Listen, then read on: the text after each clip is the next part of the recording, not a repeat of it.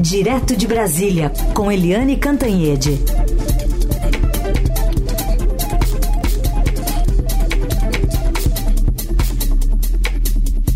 Oi, Eliane, bom dia. Oi, bom dia, Heisen, bom dia, ouvintes.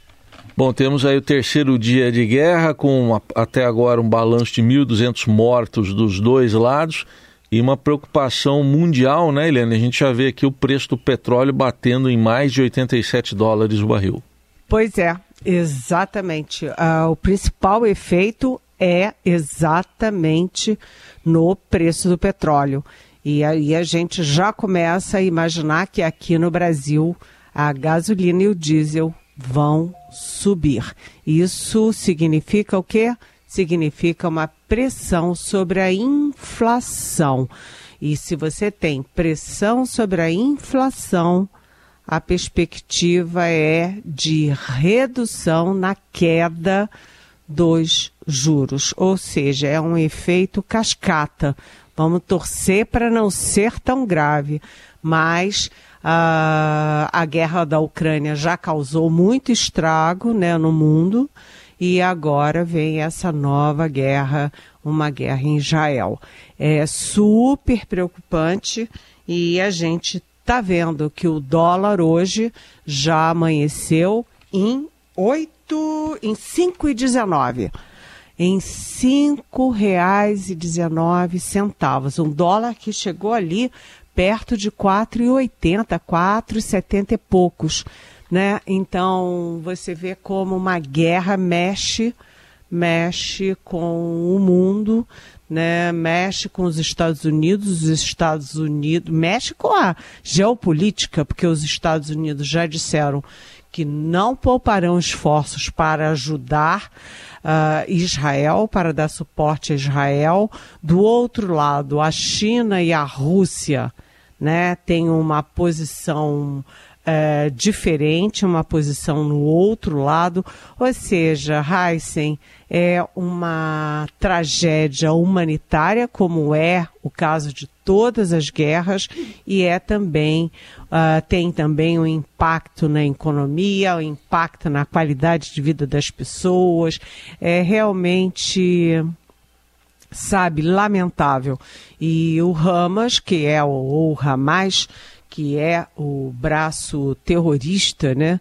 É, enfim, é, da, aí da, da guerra entre israelenses e palestinos, simplesmente fez um ataque que a inteligência de Israel, que é super badalada no mundo inteiro, né? Israel é considerada assim um exemplo de inteligência, não conseguiu detectar, ou seja, foi pega de calças curtas e os ataques foram por terra, por mar e pelo ar. Ou seja, além dos bombardeios, eles invadiram também o território israelense é, pela terra e pelo mar. Né? E pela terra eles ocuparam várias cidades e, e fizeram uma estimativa, não se sabe ainda o certo, de 130 reféns. 130 reféns uh, israelenses. Israel já reagiu, já declarou guerra, já reagiu, ou seja, é mais uma guerra e a gente não sabe quando e como isso vai parar, Heisen. Muito bem, está em curso agora atualizando um cerco terrestre, não é uma invasão ainda, não sabe se ela vai ocorrer, mas é um cerco terrestre que já começa ali a, a faixa de Gaza. Uh, Eliane, queria abordar com você então o governo Lula até o momento, que já teve uma reunião de emergência ontem. O Brasil está lá na presidência temporária do Conselho de Segurança da ONU, convocou uma reunião também, e a gente vai colocar aqui para você ouvir e comentar também nesse contexto todo o que disse o embaixador Sérgio Danese, que é o embaixador brasileiro que preside o Conselho de Segurança neste mês. Ele não descarta que novas reuniões sejam convocadas para os próximos dias. Sobretudo procurar olhar um pouco das causas de todo esse processo de violência que vem marcando a vida da região e olhar um pouco para a possibilidade de que haja um futuro de negociações, de voltar a um trilho negociador, que é a única forma possível de se encontrar uma solução duradoura que nós estimamos que deva ser a solução dos dois estados, o Estado de Israel o Estado da Palestina vivendo em paz, em cooperação, dentro de fronteiras internacionalmente reconhecidas. Bom, a ONU que não chegou a um consenso, sequer emitiu algum comunicado ontem, né, Eliane? Mas o que, que você diz do, do governo brasileiro, das suas reações até agora?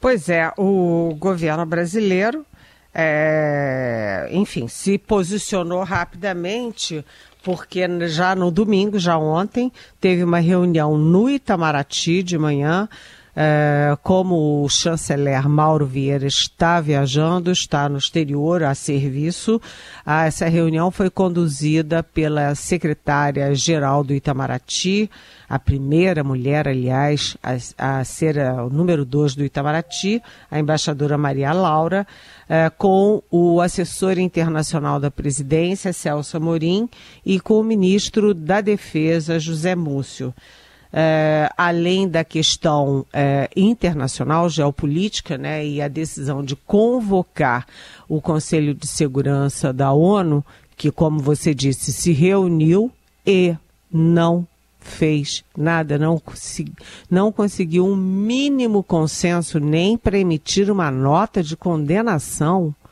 realmente a ONU está precisando dar uma chacoalhada e precisa se atualizar, porque a ONU está é, aprofundando a sua irrelevância. Mas o fato é que é, o Brasil. Né, as autoridades brasileiras via embaixada no, no, em Israel, via é, representação é, na Palestina, é, o governo brasileiro já recebeu mil pedidos de brasileiros né, procurando ajuda, inclusive procurando ajuda para voltar ao Brasil.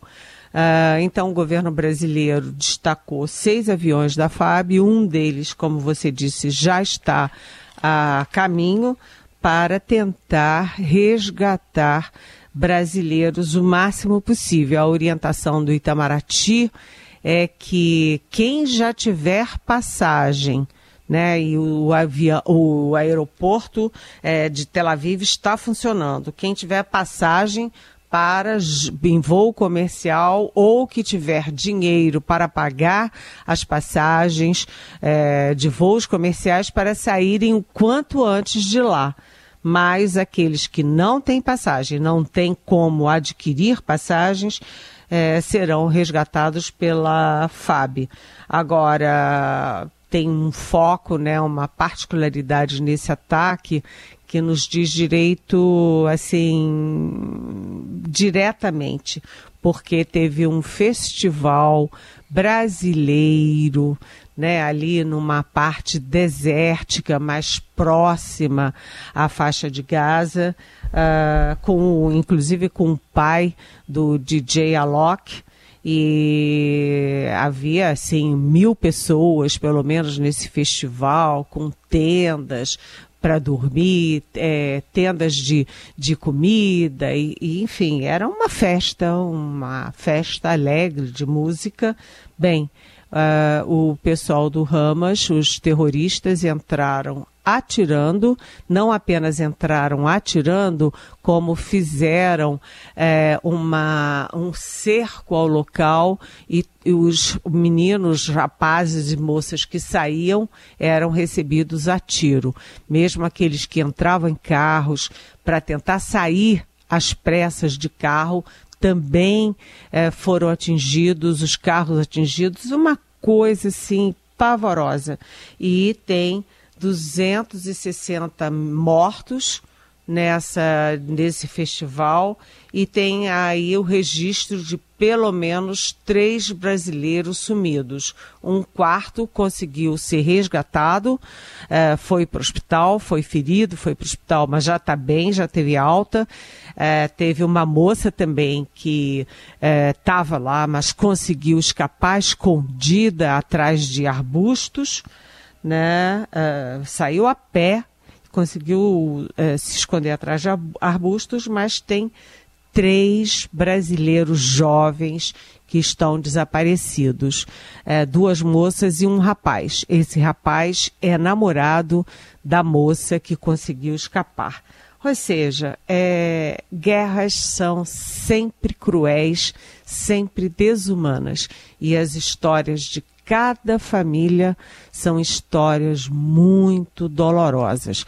As fotos de hoje já tem ali uh, os uh, os palestinos, porque as mortes foram dos dois lados, mais de mil mortos, além de mais de quatro mil feridos. Mas hoje as fotos estampam os pais com seus filhos, as suas crianças mortas no colo. Então, é, é, muito triste tudo isso e é uma guerra sem fim que já dura décadas e décadas sem previsão de terminar. Heisen análise política direto de Brasília com Eliane Cantanhede, mas ainda com esse olhar para a guerra Israel-Hamas e que teve consequências aqui na política paulistana, né, Eliane, na pré-campanha do deputado Guilherme Boulos à prefeitura.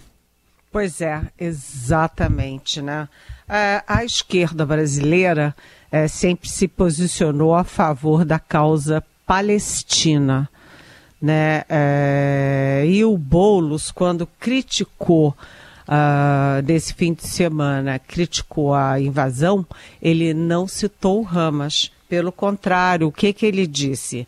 É, ele criticou, sim, os ataques, os ataques a civis, mas ele lembrou sua posição sempre histórica, pública, conhecida, uh, que é a favor da causa palestina. Lembrando que, inclusive, esteve na Cisjordânia em 2018.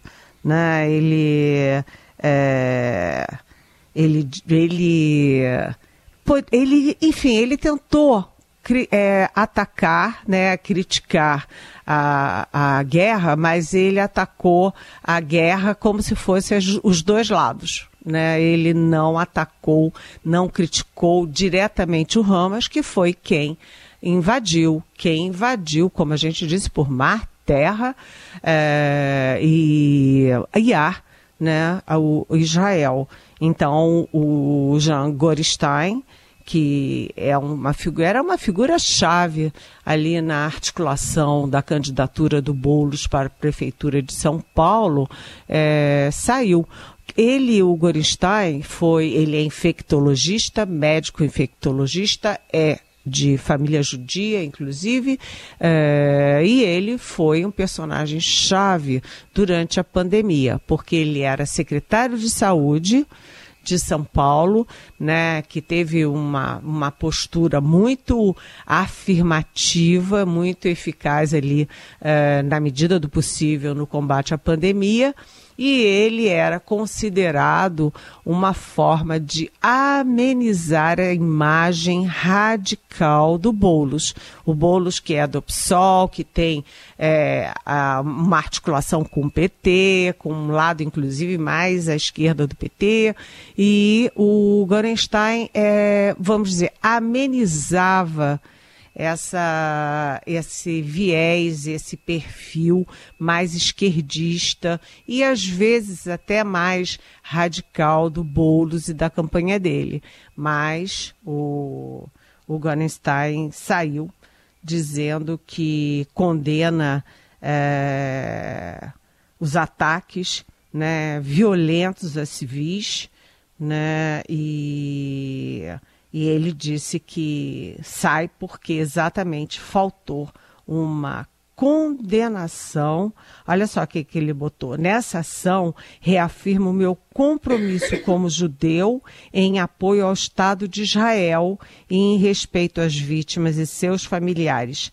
É imperativo condenar e repudiar ataques terroristas contra civis em qualquer lugar do mundo né, a campanha do Boulos não se manifestou depois do anúncio feito pelo Gorenstein. Uhum. Mas o importante é o seguinte, Heisen, é que essa posição do Bolo, Boulos é exatamente uma posição conhecida é, da esquerda brasileira. A esquerda brasileira se coloca contra Israel e defende a causa palestina, quando a ONU, por exemplo, defende um território. Uh, um território pa palestino e a convivência pacífica Sim. entre os dois. E o Lula, uh, nos seus primeiros mandatos, ele fez até reunião uh, em Brasília, de países árabes e tal, mas ele foi muito reticente e, e é, nem me lembro se ele foi, mas ele era muito criticado por não ir a Israel. Então, o Boulos reflete a posição da esquerda brasileira e o Gorenstein reflete a posição dos uhum. judeus no Brasil. Sim. Só para fechar, então, Eliane, falando de um assunto da política nacional, é, que se espera da caneta do presidente Lula para essa semana? Bem, é, a gente espera é, numa semana que tem feriado, um feriadão, porque é um feriado na quinta-feira, e aí todo mundo já, vamos dizer assim, já pula a sexta. Né? Então a gente tem uma semana, na verdade, de três dias, segunda, terça e quarta. Mas está esperado é, aí a sanção ou não, né, ou a sanção ou o veto do presidente Lula, que continua é, se recuperando em recuperação no Palácio da Alvorada, sem agenda, mas é, há uma expectativa de que ele é, sancione ou vete o projeto aprovado no Senado, é, concordando ratificando o marco temporal para as reservas indígenas, que tinha sido derrubado pelo Supremo Tribunal Federal um ou dois dias antes. Ou seja, o Lula eh, vai se posicionar agora. Ou fica com o Congresso, ou fica com o Supremo e ou fica com a causa indígena ou fica com a causa do agronegócio, mas enfim, é uma decisão difícil. Além disso, tem aqueles dois nomezinhos que está demorando a ter fumaça branca para eles. O novo PGR, Procurador-Geral da República, e o novo ministro do Supremo Tribunal uhum. Federal, no, na vaga da Rosa Weber. Então vamos ver se o Lula Sim. anuncia. Aguardemos. E Eliane Cantanhede volta amanhã ao Jornal Eldorado. Obrigado. Até amanhã. Até amanhã. Beijão.